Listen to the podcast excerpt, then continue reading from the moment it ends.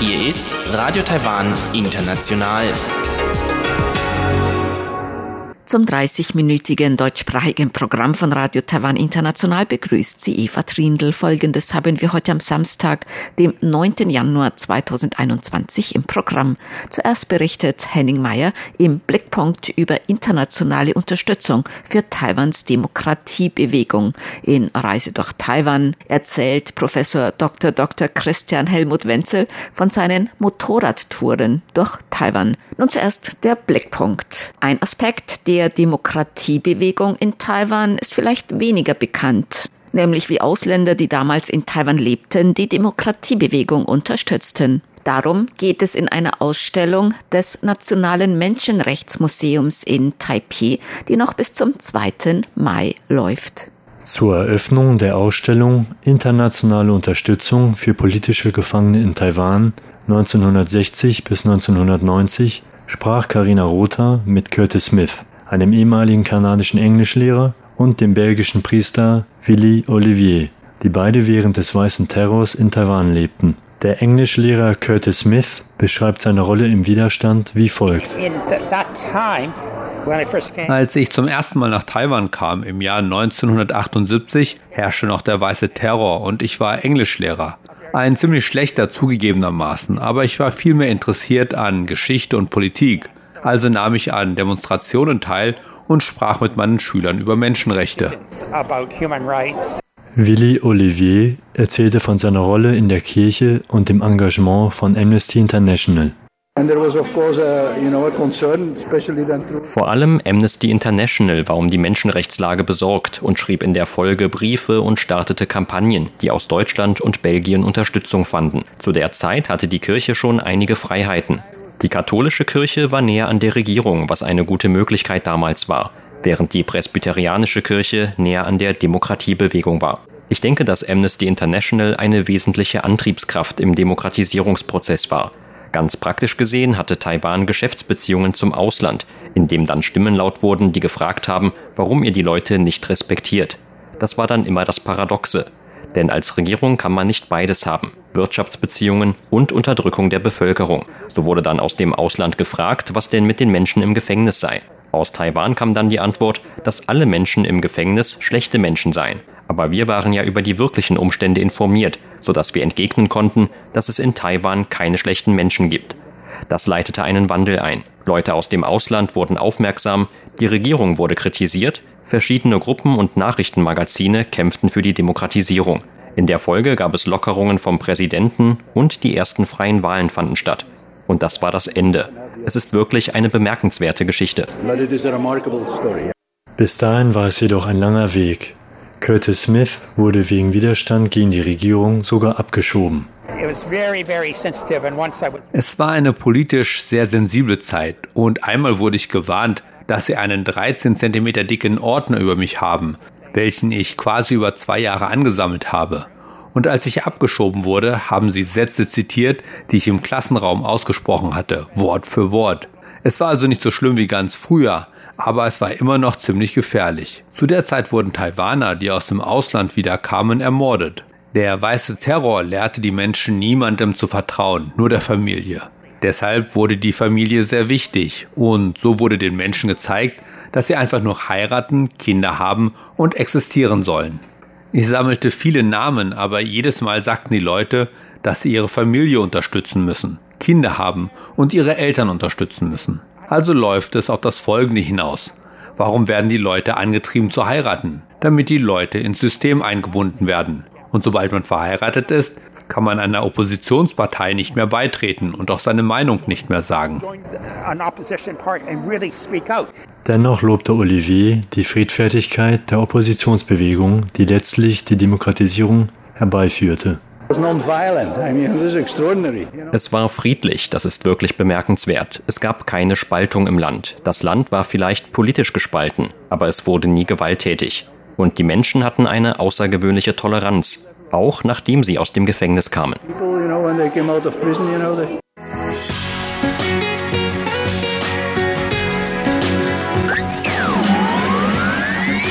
Radio Taiwan, international aus Taipeh.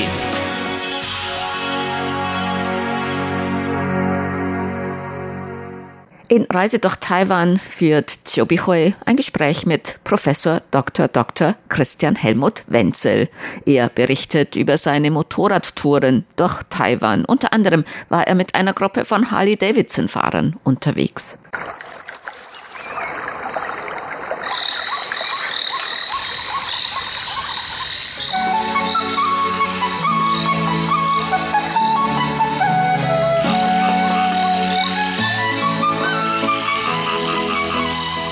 Radio Taiwan International.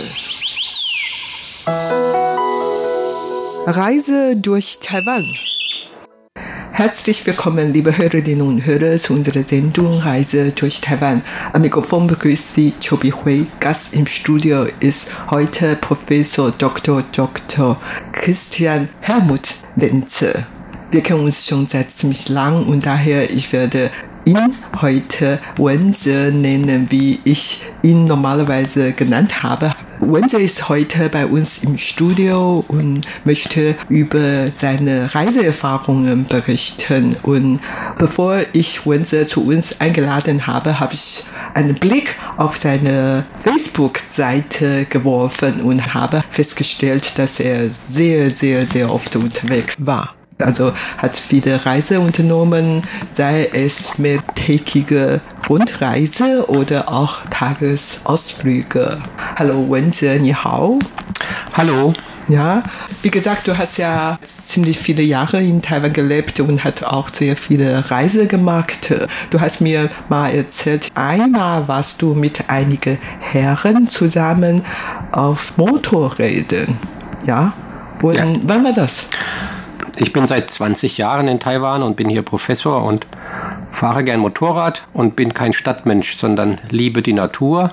Ich verwende dann das Motorrad, um einmal in der Woche rauszufahren aus der Stadt. Und das Schöne an Taiwan ist, da gibt es hohe Berge in der Mitte, 3000 bis 4000, knapp 4000 Meter hoch. Es gibt über 100 Gipfel, die über 3000 Meter sind. Und dann gibt es eben viel Möglichkeit, ans Meer zu fahren. Die Insel ist also vielleicht so 150 Kilometer breit und 400 Kilometer lang. Ja, ich fahre dann einmal die Woche aus Taipei raus.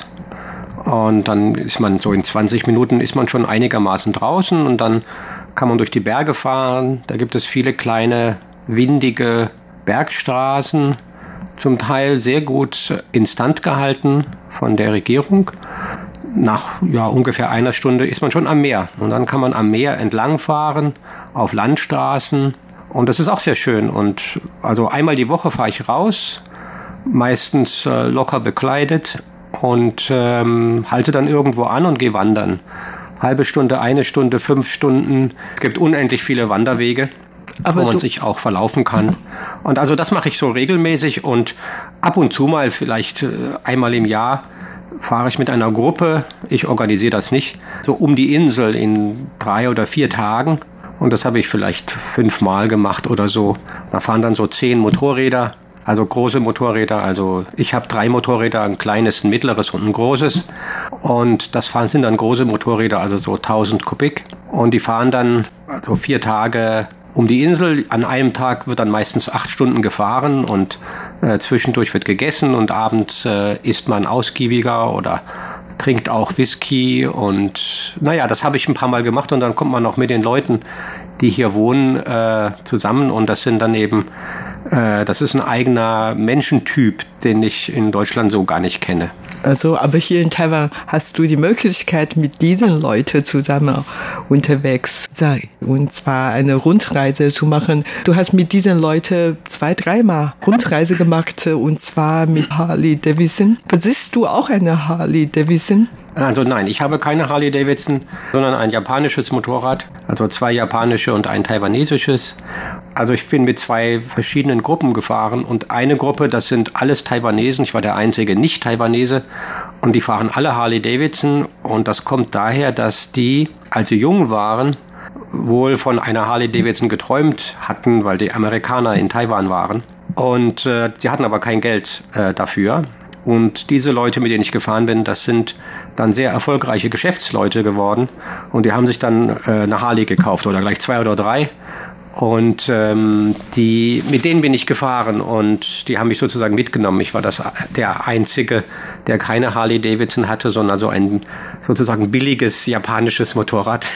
Und du bist ja mit äh, Kawasaki gefahren? Ja, ich bin und mit Kawasaki du, gefahren, ja. Du warst der Jüngste? Ja, ich war sogar der Jüngste. Also ich bin so jung gar nicht mehr, aber die waren alle über 60, auch 70 aber die waren nicht kaputt zu kriegen. Ich war also sehr erstaunt, wie, wie zäh die waren. Die, die fuhren mit wenig Gepäck, ganz wenig Handgepäck und mit Jeans und lockerer Jacke. Und wenn es ein bisschen geregnet hat, dann haben die zum Teil gar nicht ihren Regenanzug angezogen, sondern fahren einfach weiter und haben gesagt, ja, in ein paar Stunden kommt die Sonne wieder raus, dann trocknet die Hose wieder. Und dann fahren sie einfach durch. Also das war schon sehr beeindruckend. Die fahren recht äh, gemütlich, aber auch zügig. Und das war ein so ein eigenartiger, aber sehr netter, höflicher Menschenschlag. Und äh, die, sind, die haben das alles geplant vorher, wo man übernachtet und haben mich dann eben mitgenommen. Ich musste mich gar nicht drum kümmern, äh, wo man da übernachtet und wo man isst. Und das war sehr also nett, weil die Leute haben viel erlebt, die sind viel in der Welt rumgekommen ich bin auch viel rumgekommen, aber die sind noch mehr rumgekommen. Und äh, ja, das war sehr, war ein tolles also Erlebnis. Ja, ich kann mir gut vorstellen, es handelt sich um diese erfolgreichen Geschäftsleute, die dann in den 70er, 80er Jahren dann mit ihrem kleinen Koffer dann überall in die Welt gegangen und Geschäfte gemacht und hart aufgearbeitet, so dass sie jetzt so erfolgreich sind und sie wollen natürlich dann das Leben sozusagen genießen und kaufen sich, was die früher sich nicht leisten konnte. Und mit solchen Leuten zu fahren, da, was für ein Gefühl. Ich meine, ich kann mir gut vorstellen, du als Ausländer ist etwas Besonderes für diese Leute und vor allen Dingen als ein Philosoph. Und es ist bestimmt anders als die äh, Geschäftsleute. Worüber erzählt ihr denn, wenn ihr ein bisschen Zeit habt? Ähm, zum Beispiel beim Whisky trinken, über was äh, diskutiert man, nicht doch über die Philosophie. Nein, über Philosophie nicht, sondern halt von möglichen Reisen, die man unternehmen kann. Oder Sie haben viel von Freunden erzählt. Ich war sozusagen Gast, währenddem die kannten sich seit der Jugend. Und äh, die haben halt von früher erzählt und ich habe mir zugehört. Aber die waren auch äh, sehr nett mir gegenüber. Ich war der einzige Nicht-Taiwanese und ich war der einzige Akademiker. Und äh, Akademiker werden in Taiwan recht gut angesehen. Äh, also Erziehung, Bildung wird hoch angesehen. Und die haben natürlich nicht studiert. Also wer studiert, der wird nicht wohlhabend. Und die waren alle wohlhabend und die haben aber hart gearbeitet, als sie jung waren.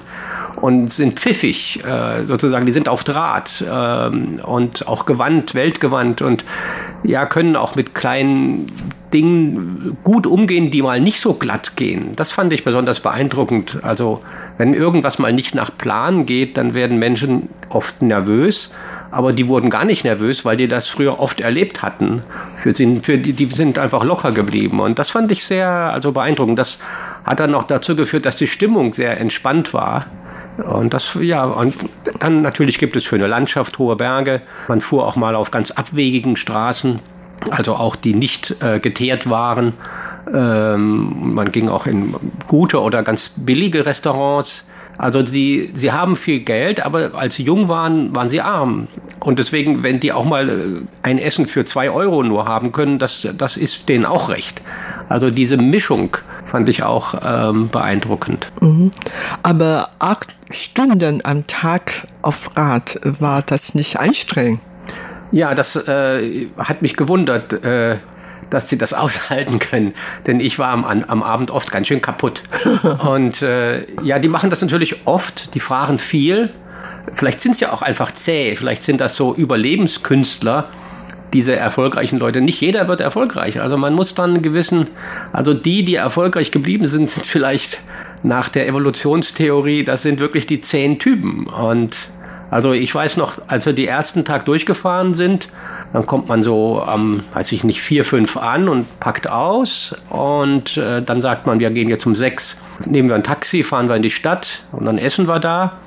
Und dann, sind, dann hat man da gegessen, zwei Stunden, dann fuhr man zurück und dann war ich schon ziemlich müde. Und dann haben die dann so ein paar Flaschen Whisky ausgepackt und Zigarren und dann haben sie noch äh, den Abend verbracht bis Mitternacht. Und am nächsten Morgen musste man um acht auf dem Motorrad sitzen. Und wenn man nicht auf dem Motorrad saß, dann wurde man einfach zurückgelassen. also, Hat es wirklich nicht passiert? Also nein, aber, nein. Das, aber die mhm. haben erzählt, dass es früher öfter passiert, dass einer einfach nicht aus dem Bett zu kriegen war und den hat man halt zurückgelassen. Also das ist so mehr so ein Witz, das ist nicht böse gemeint, weil die haben halt einen Plan.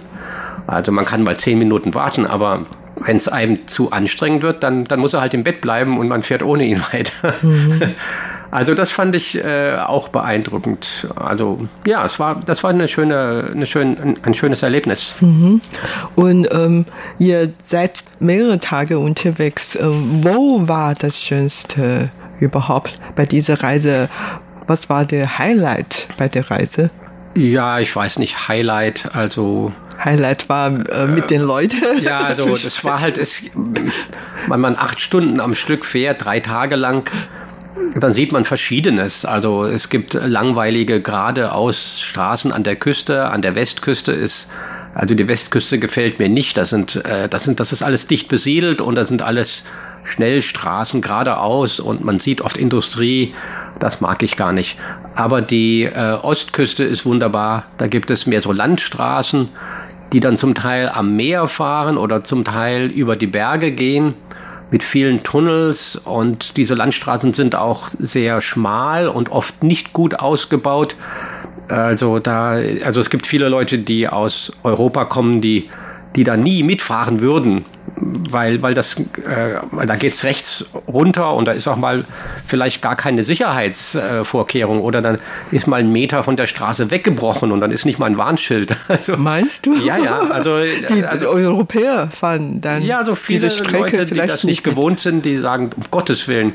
Und natürlich die LKWs fahren knapp und dicht und äh, die Motorräder überholen die LKWs rechts und links, wie es kommt. Äh, da muss man mitziehen wenn man da Angst hat, einen LKW zu überholen und vor allem rechts oder links, dann, dann, dann kommt man nicht mit. Und das können die und das, das lernt man auch. Und das fand ich auch, das war auch ein Erlebnis eben, äh, durch diesen, äh, also über diese Bergstraßen zu fahren, die zum Teil nicht gut ausgebaut waren, zum Teil gut, aber zum Teil nicht. Und dann mit LKWs, die man halt äh, ständig überholen muss, rechts und links. Und die LKWs winken einen manchmal durch, manchmal nicht. Äh, das ist auch so ein kulturelles Erlebnis, was ich also schön fand. Aber eben auch tolle Berge. Also man, man fährt äh, bis auf, bis auf über 3000 Meter hoch, windige Straßen und mal gibt es auch Stau, da muss man sich durch, äh, durchwuseln. Also dann, dann fahren die wie, wie man vielleicht in Italien fährt. Die fahren auf Zentimeter. äh, und sie fahren auch schnell. Also dann steht vorgeschrieben 50, aber sie fahren 100. Ja, mit äh, da, sehr guter Technik. Da muss man sich auch dran gewöhnen. aber die Landschaft ist zum Teil sehr, sehr toll. Und macht man, macht man eine Pause und trinkt einen Kaffee irgendwo am Meer. Und diese Leute kennen sich eben aus. Die wissen, wo es sich lohnt, mal anzuhalten. Oh, Sie haben ja vorher schön. alles gut geplant, einen Plan gemacht. Ja, und die, also die haben das oft gemacht. Die machen das jedes Jahr ein paar Mal. Die, die kennen alle Winkel. Also das war ein schönes, ein schönes Erlebnis. Mhm. Und habt ihr dann unterwegs noch viele andere David Harrison Gruppe gesehen? Oder war das ganz selten? Nee, also ich glaube, also wenn man in so einer Gruppe mitfährt, dann trifft, also wenn man drei Tage unterwegs ist, dann trifft man vielleicht zwei Gruppen. Also ah, doch, nicht auch. so viele. Mhm. Und äh, natürlich nicht jeder fährt Harley Davidson, das ist so ein bestimmter Typ, der das macht. Ja. Mhm. Ähm, was ich aber auch also interessant fand, also wenn man aus Deutschland kommt und in Deutschland hört Harley Davidson, dann denkt man eher an so Rocker. Ähm, Schwere Motorräder waren in Taiwan auch verboten, also bis ungefähr vor zehn Jahren, mhm. weil, glaube ich, die Regierung Angst vor solchen Rockern hatte. Aber die Leute, die sich dann eine gekauft haben, die waren älter und waren sehr, also sehr nett, erfolgreich und gesetzt im Leben. Und das sind überhaupt keine Rocker, sondern die sind sehr ähm, umgänglich und angenehm. Also, die, also sind auch sehr gepflegt und wohnen natürlich auch in sehr gepflegten Häusern, aber sie wollen zugleich dann nicht ein bequemes, äh, einen bequemen Urlaub haben, sondern sie, sie, sie, sie machen einen unbequemen Urlaub, um etwas zu erleben. Das finde ich auch bemerkenswert. Und mit Harley Davidson, der fuhr ihr meistens auf der Autobahn oder äh, auf der äh, Straße?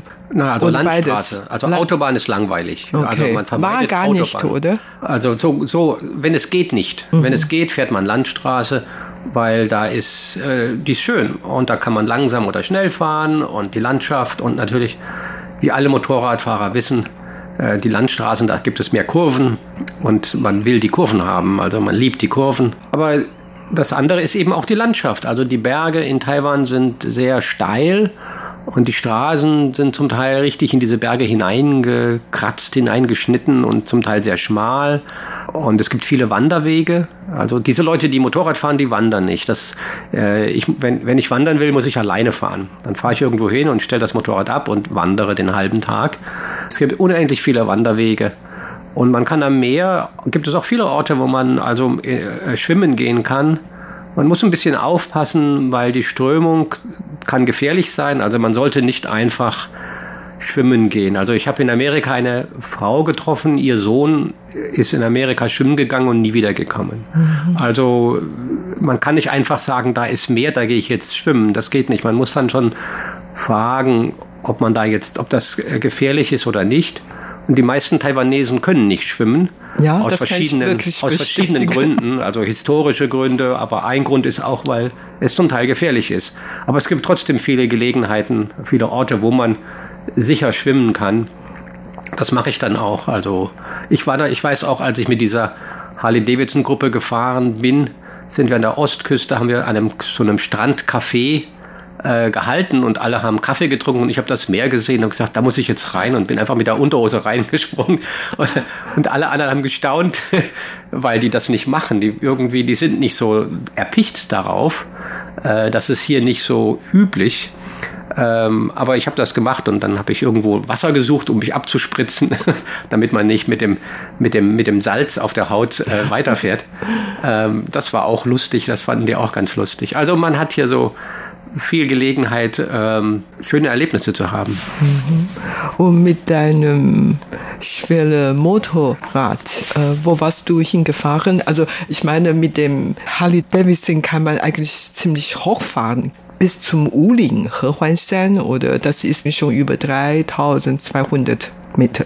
Ja, also Motorräder fahren genauso hoch wie Autos, da gibt es keinen Unterschied. Mhm. Und die höchste Straße ist, glaube ich, so 3500 ungefähr. Aha, warst du schon da? Ja, natürlich, Aha. öfter. Ja. Wo? Hehuanshan. Hehuanshan. Also man über, wenn man von, von Ost nach West oder West nach Ost fährt, dann gibt es eine bekannte Straße von Puli nach Hualien. Die geht über den Berg Hehuanshan und da kommt man auf 3400 Meter. Und, aber es ist auch, also ich komme aus Europa die Vegetation hier ist anders, aber sobald man über 2000 Meter ist, ist, ist es ähnlich wie Europa. Man hat die, eine Vegetation bei 2000 Meter, das ist einfach klimatisch bedingt, da fühlt man sich dann irgendwie wie, wie, wie in Europa. Da gibt es bestimmte Kiefernarten oder Nadelbäume oder Laubbäume, die es also in der, in der Stadt nicht gibt. Aber dort auf 2000 wachsen sie und wenn man da fährt, fühlt, also ich zumindest, fühle ich mich dann zu Hause. Ja, ja, da kannst du wirklich dann wie zu Hause führen. Vor ja. allen Dingen in der Winterzeit zum Beispiel auf den hohen Bergen hm. wie den Jadeberg oder Schneeberg hat ja. ja vor kurzem schon geschneit. Ja, ja. Also wenn es natürlich so kalt ist, dann fährt man mit dem Motorrad nicht so gerne. Das habe ich auch mal gemacht mit dem Motorrad dann über die Berge, dann hat es geschneit und dann gibt es auch Eis. Also ähm, und die Leute sind nicht dann vorbereitet darauf, da wird nicht gestreut oder so. Also dann wird einfach der Verkehr blockiert, äh, dann steckt man fest. Ähm, und die also Bergstraßen sind sehr steil und wenn man da nicht streut und keine Ketten oder sowas hat, dann, dann ist es schwierig. Also das mache ich normalerweise nicht. Ähm, aber es gibt unendlich viele Möglichkeiten, am Meer entlang zu fahren und gibt viele kleine Straßen, die in den Bergen wohin führen. Man fährt, es ist auch gar nicht beschildert, man fährt dann mehrere Kilometer, fünf, zehn Kilometer und am Schluss sind zwei Häuser. Und wegen diesen beiden Häusern gibt es diese Straße. Also das wundert mich oft. Und dann ist einfach Dead End. Und dann kann man manchmal dort ein bisschen wandern oder dann ist einfach gar nichts. Und dann muss man wieder zurückfahren. Mhm. Also diese kleinen Straßen sind fast, fast die Holzwege. Ähm, Also sowas äh, habe ich früher, habe ich also auch noch nicht erlebt. Das gibt es hier aber öfter. Also die Leute, die in der Stadt in Taipei wohnen, die kennen das gar nicht. Mm, das stimmt schon, ja. ja. Und du hast auch natürlich viel Zeit in Europa verbracht. Und gibt es irgendwelche Unterschiede zwischen Reise in Taiwan und in Europa? Ja, also, also ich kann mir gut ja. vorstellen, dass Vegetation anders ist oder ja. die Luft äh, auch anders, aber was ansonsten? Ja, also die, es ist hier warm, subtropisch.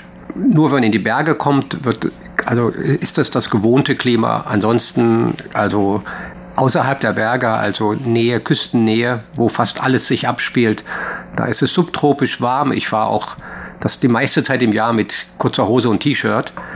Ja, was anders ist, auch der Verkehr ist hier etwas gewöhnungsbedürftig. Er ist etwas chaotisch. Also man kann mal falsch rum in eine Einbahnstraße fahren. Das macht nichts. Das habe ich auch öfter gemacht. Und wenn man Pech hat, hält ein Polizist einen an und dann sagt er einem, dass das so nicht richtig ist und das ist alles. Das ist alles keine davon, Strafe. Davon träumt, nee, habe ich nie bekommen. Davon träumt man in Europa nur. Und also es ist ein bisschen chaotisch. Ähm, also ich fahre seit 20 Jahren, habe noch nie ein Problem gehabt. Die Leute hier fahren schnell und wirklich auf Zentimeter, aber sie fahren sehr aufmerksam. Also ich habe noch nie ein Problem gehabt, dass mich einer so böswillig oder, oder, oder unabsichtlich übersehen hätte. Also das Problem hatte ich nie. Die fahren schnell und knapp und darauf muss man eingestellt sein, aber ich fühle mich gar nicht unsicher. Also ich habe gar keine Angst. Währenddem in Deutschland hatte ich zweimal einen Unfall, weil ein Auto mich nicht gesehen hat. Und das ist mir hier noch nicht passiert, zum Glück. Also die, der Verkehr ist schnell, hitzig, Regeln, auch Verkehrsampeln sind manchmal nur suggestiv. Also manchmal stehe ich vor einer roten Ampel und denke mir, naja, und fahre dann einfach durch. Also das, äh, das würde ich mich äh, in Deutschland nicht trauen. Und das ist natürlich dann auch wieder eine andere Lebenseinstellung, wenn man sowas ja, mal genau. macht. Ich würde sagen, dass äh, jedes Land seine eigene Kultur hat. Ja. Das, ist, äh, das heißt nicht unbedingt, dass hier unsicher ist, sondern ja. man gewöhnt sich was anderes an. Ja. Nun, die allerletzte Frage. Kannst du einen Grund nennen, warum die Deutschen, die noch nie in Asien sind, so 9000 Kilometer hinter sich fliegen nach Taiwan, um hier eine Reise zu machen? Was war das Schönste dabei? Warum sollen die nach Taiwan kommen? Oh, das ist schwer zu sagen. Also, also wahrscheinlich äh, muss man ein bisschen Abenteuerlust haben. Äh, wenn man aus der Stadt rauskommt, dann kommt man mit Englisch nicht mehr so leicht zurecht. Aber mit Geduld geht alles. Die Leute sind sehr äh, gastfreundlich. Man muss nur Geduld haben und äh, dann geht das. Das ist also kein Problem. Und ja, hohe Berge, schmale Straßen, äh, abwegiges, äh, mal fehlende Schilder. Also es hat schon ein bisschen, äh, ein bisschen Urwalderlebnis sollte man mitbringen. Wenn man nur so an Stadt interessiert ist, in, in meinen Augen äh, lohnt sich das nicht. Ja, aber wenn man so Landschaft und so ein bisschen mehr aufs Land will, dann kriegt man auch mehr von der Kultur mit. Dann, dann, dann lohnt sich das. Man muss ein bisschen Abenteuerlust haben und ein bisschen ja, ein bisschen, vielleicht ein bisschen mutig sein. Aber sicher, also die Leute sind nett und hilfsbereit. Kann noch eine Sache äh, anmerken. Es ist extrem sicher. Also eine Frau kann um Mitternacht überall rumlaufen. Es ist extrem sicherer, sicherer als in Deutschland. Wenn man in ein Café geht wie Starbucks, sieht man Leute, die haben ein Notebook auf dem Tisch, gehen auf die Toilette und lassen das alleine da liegen. Äh, also es wird auch nicht geklaut. Andere Ausländer haben mir gesagt, dass sie schon dreimal ihren Geldbeutel verloren haben und vergessen haben und er wurde ihnen immer zurückgebracht. Also äh, es ist zwar so ein bisschen chaotisch abenteuerlich hier, aber eigentlich ist es sicherer. Okay, vielen herzlichen Dank für deine Tipps und liebe Hörerinnen und Hörer, wie gesagt, Sie können gerne nach Taiwan kommen und das auch einmal erleben, ob Taiwan wirklich so sicher, so schön mit vielen schönen Landschaften, schöne Küste und hohen Berge und so weiter und so fort. Und das war's für heute in unserer Sendung Reise durch Taiwan. Vielen Dank für das Zuhören. Am Mikrofon war Chobi Hui. Sie hörten das deutschsprachige Programm von Radio Taiwan International am Samstag, dem 9. Januar 2021. Unsere E-Mail-Adresse ist deutsch.rti.org.tv. Im Internet finden Sie uns unter www.rti.org.tv, dann auf Deutsch. Über Kurzwelle senden wir täglich von 19 bis 19.30 Uhr UTC auf der Frequenz 5900 Kilohertz. Am Mikrofon verabschiedet sich Eva Trindl.